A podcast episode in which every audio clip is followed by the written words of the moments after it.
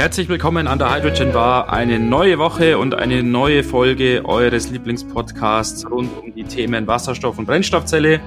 Johannes und ich machen es uns wieder gemütlich an der Bar und sprechen über die spannende Welt des Wasserstoffs. Ich sage jede Woche das Gleiche, aber es ist jede Woche schön, das zu sagen. Hallo Johannes. Hallo Martin. Es ist spannend, es bleibt spannend äh, und es ist natürlich immer schön, wieder über neue Themen zu sprechen, die ja wirklich regelmäßig aufpoppen hier. Ja. Insofern ähm, würde ich dir recht geben, es ist äh, immer wieder ein, ein tolles Gespräch. und heute auch wieder ein Gespräch zu zweit ähm, mit dir, Johannes. Äh, und ähm, wir nehmen uns wieder ein Thema vor, was uns über den Weg gelaufen ist, äh, was unsere Aufmerksamkeit sozusagen erregt hat. Und diesmal soll es um ein Feld gehen, ähm, was wir noch nicht so stark im Fokus hatten, tatsächlich im Fokus ähm, im Podcast bisher. Es geht um Landwirtschaft, Agrartechnik und die Nutzung von Wasserstoff in diesem Umfeld. Genau, es ist ja so, dass Landwirtschaft jetzt ähm, assoziiert man mit schweren Maschinen, mit, mit großen Traktoren, irgendwelchen Anbauten, die da ständig über das Land gezogen werden. Das typische Beispiel ist wahrscheinlich der Pflug. Ja. Und bisher war das wirklich nicht so sehr im Fokus von, von dem, der Wasserstoffbewegung, Wasserstoffentwicklung. Mhm. Es gibt aber jetzt einige Projekte und ähm, eigentlich schon gibt es auch ein paar alte äh, Entwicklungen, wo Wasserstoff mit der Landwirtschaft in Verbindung gebracht wurde. Genau. Und das steht natürlich alles unter dem Vorzeichen äh, Einsparung von CO2 oder Einsparung von Treibhausgasemissionen. Ähm, als treue Hörer des Podcasts äh, ist dir ja, die Emissionen werden in sogenannten CO2-Äquivalenten ähm, gerechnet und äh, im Umfeld ja, dieser Studie, auch die wir uns heute vornehmen, H2 Agrar nennt sich die oder dieses Projekt nennt sich H2 Agrar, wurde mal geguckt, ähm, wie groß sind denn eigentlich die Anteile der CO2-Emissionen oder der CO2-Äquivalent-Emissionen die aus dem landwirtschaftlichen Sektor kommen. Wie groß ist der Anteil an den, an den gesamten Emissionen hier in Deutschland? Und an den 72 Millionen Tonnen CO2-Äquivalent, die gesamten deutschen Emissionen ausmachen, hat die Landwirtschaft einen Anteil von circa acht Prozent. Also relativ wenig, würde ich sagen, äh, für das, wie präsent zumindest aus meiner Laiensicht hier die Landwirtschaft ja schon in Deutschland ist. Ähm, wenn man die Autobahn entlang fährt oder auch wenn man die Bundesstraße entlang fährt, links und rechts ja immer eigentlich ja Agrarflächen. Mhm. Ähm, wenn es jetzt nicht gerade ein Wald oder eine Stadt ist, äh, sind es eigentlich Agrarflächen. Ähm, und dafür, wie sozusagen der Anteil der Fläche ähm, an der gesamten Fläche hier in Deutschland sich darstellt für die landwirtschaftliche Nutzung, sind die Emissionen zumindest auf den ersten Blick aus meiner Sicht verhältnismäßig gering. Ja, liegt vielleicht auch dran, dass natürlich die Wege, die da wirklich zurückgelegt werden, relativ kurz sind. Also hm. um den, den Hof sind es ja, keine Ahnung, 15 Kilometer, die man da fährt. Ähm, nichtsdestotrotz ist es ja so, dadurch, dass das so schwere Maschinen sind, ist der Verbrauch nicht zu unterschätzen. Also ich habe mal da recherchiert, so ein, ein Traktor verbraucht Pi mal Daumen so um die 10 Liter pro Stunde, ähm, stand mhm. in einem Forum. Das heißt, da ja, kommt schon einiges zusammen, gerade wenn, wenn der dann den ganzen Tag unterwegs ist. Ja. Aber ja, es ist wahrscheinlich schon so, dass vor allem wird der höhere Verbrauch wirklich bei der Bearbeitung des Feldes mhm.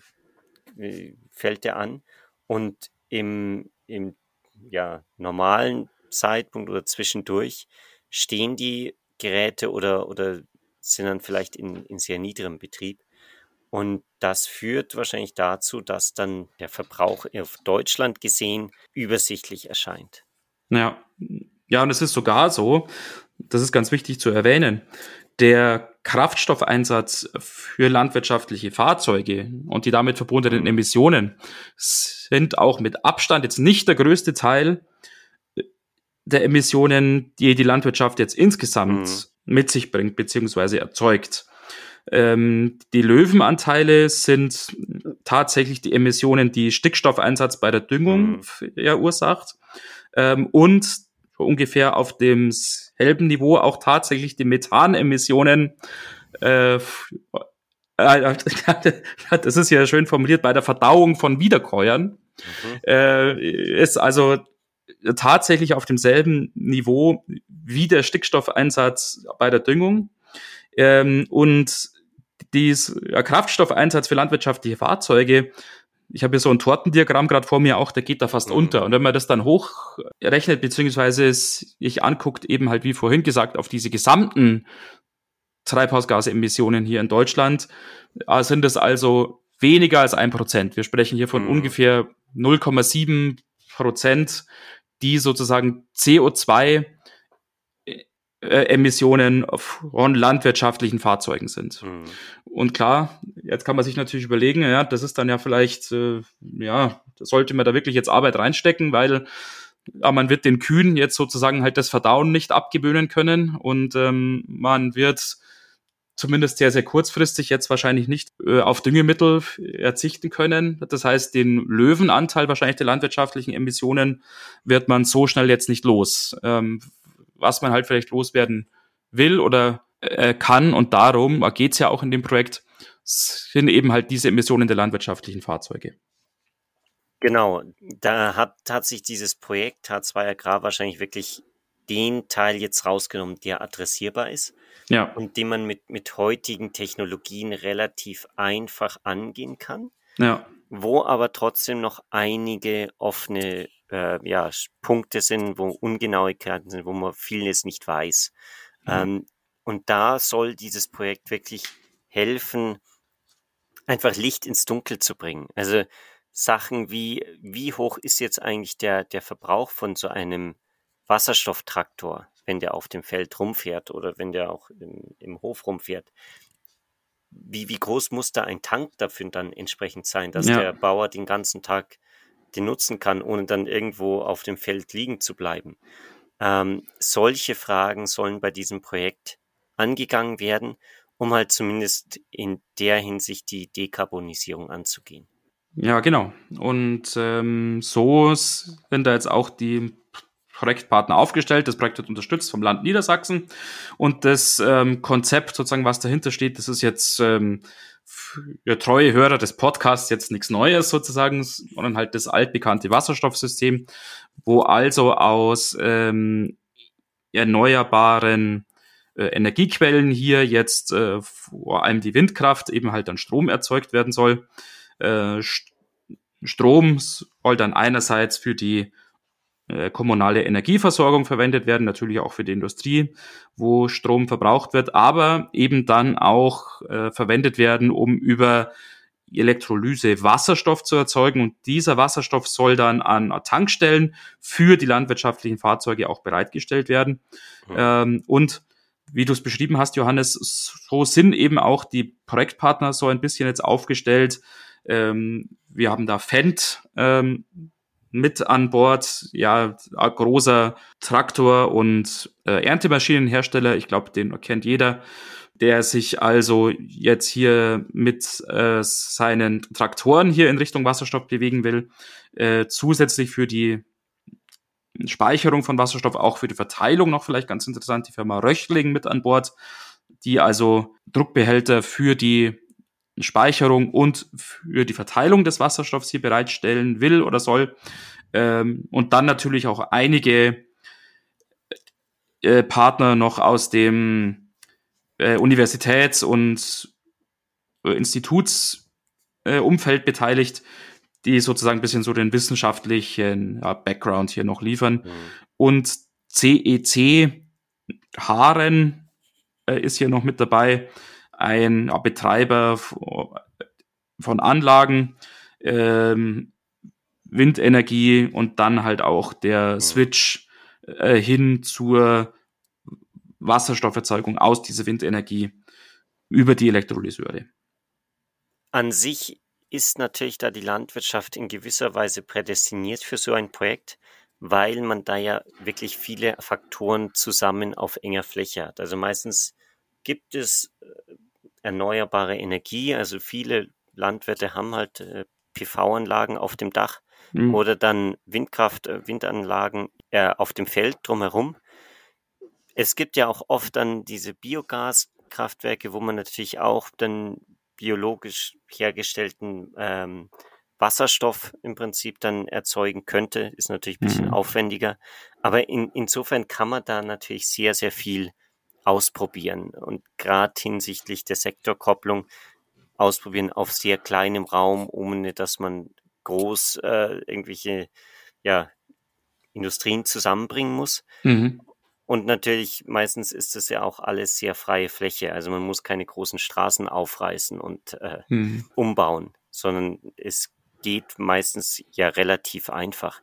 Drum denke ich mir, ist so ein, so ein Projekt in, in der Landwirtschaft natürlich wirklich sehr prädestiniert dafür, auch Learnings in andere Bereiche ähm, zu übertragen dann, wo vielleicht mehr Aufwand getrieben werden muss, um das zu erreichen. Mhm. Sehr gespannt bin ich drauf, wie sich die Anwendung von Wasserstoff jetzt gerade bei den landwirtschaftlichen Fahrzeugen dann mhm. auch darstellen wird, weil natürlich die Landwirtschaft ja extrem, extrem kostengetrieben auch ist. Äh, es ist mhm. ja immer so die Diskussion, ja, rentiert sich überhaupt noch jetzt eine Landwirtschaft hier zu betreiben, sozusagen den Beruf des Landwirts oder des Bauern auszuüben?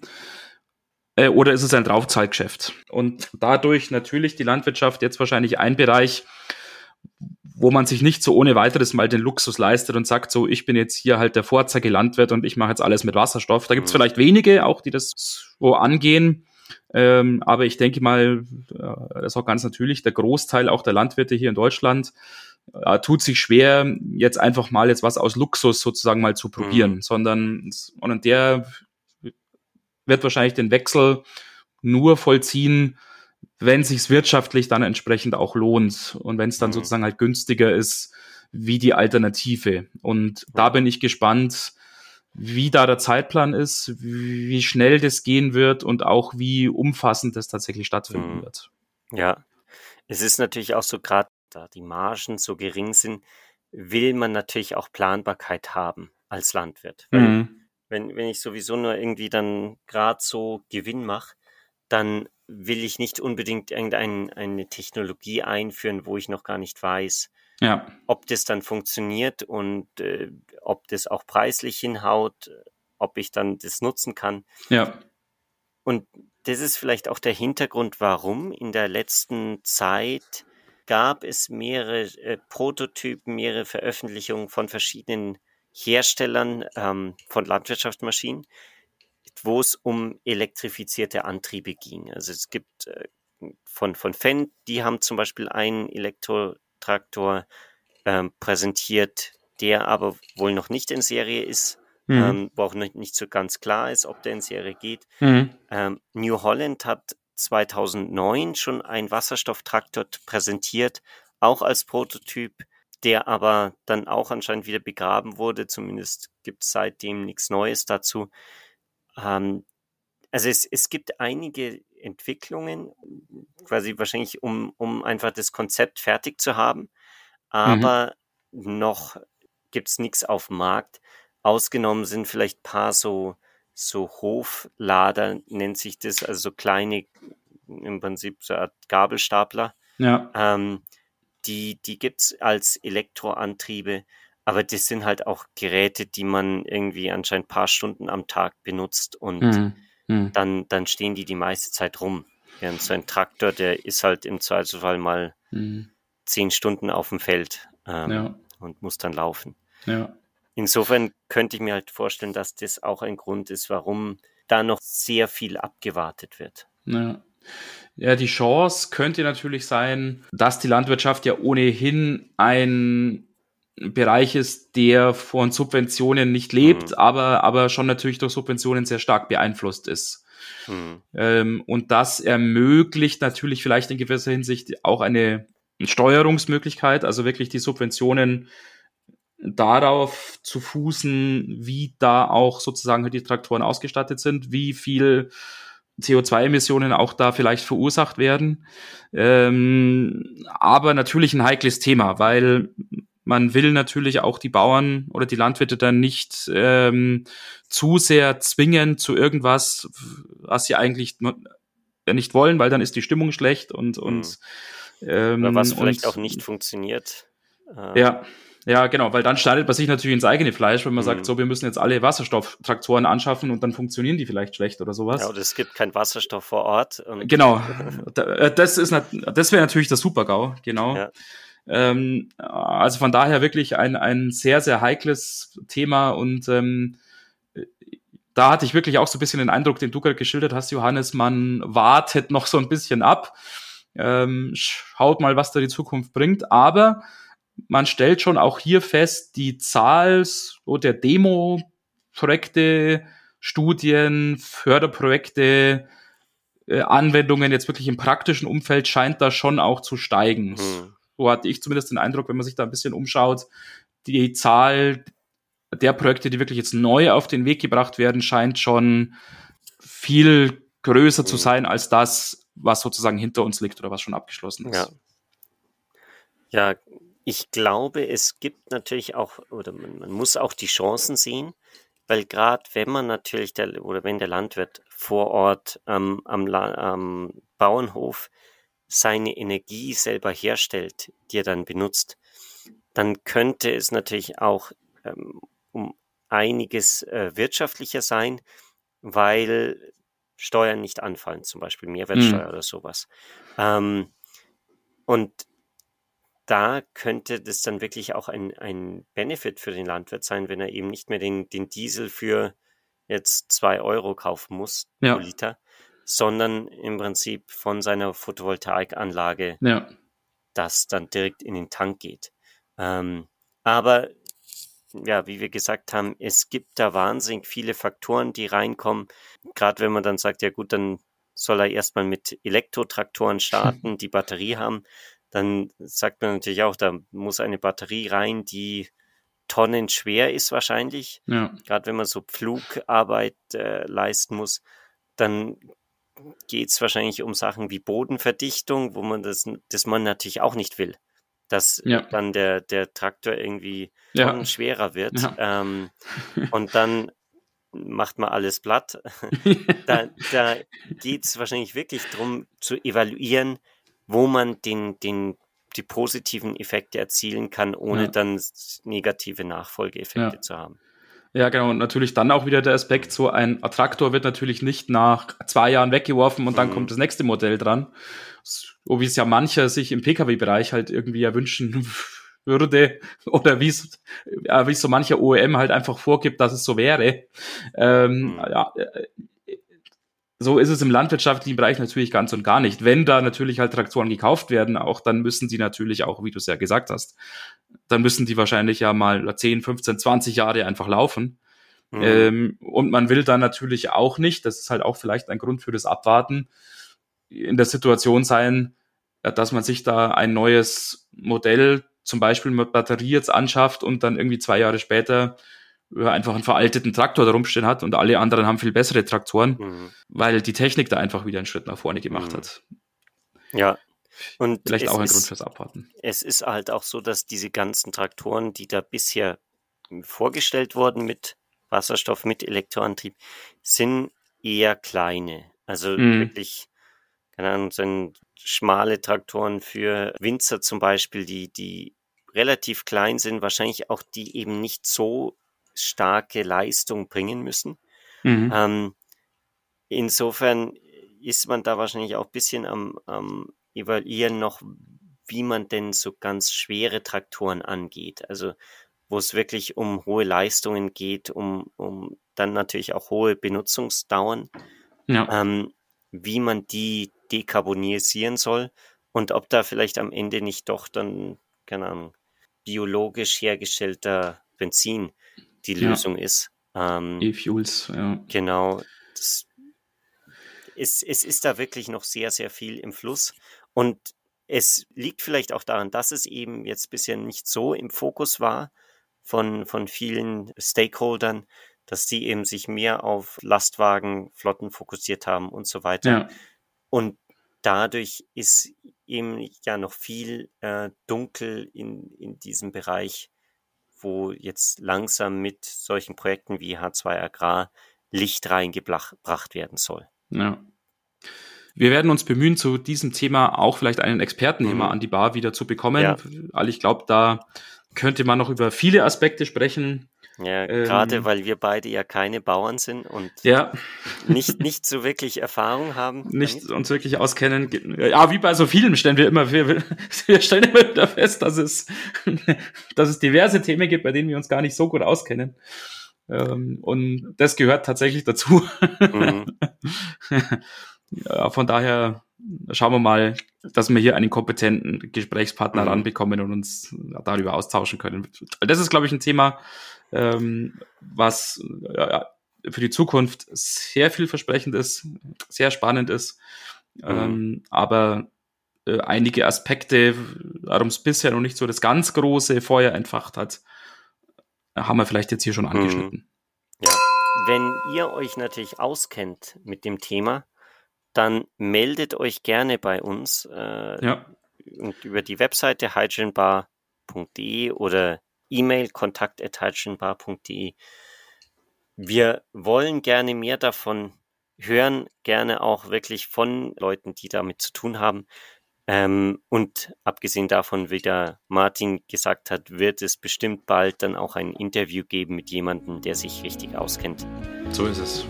Genau. Bis dahin, aber erstmal eine schöne Woche euch. Und bis nächste Woche. Macht's gut. Servus. Ciao. Alles Gute.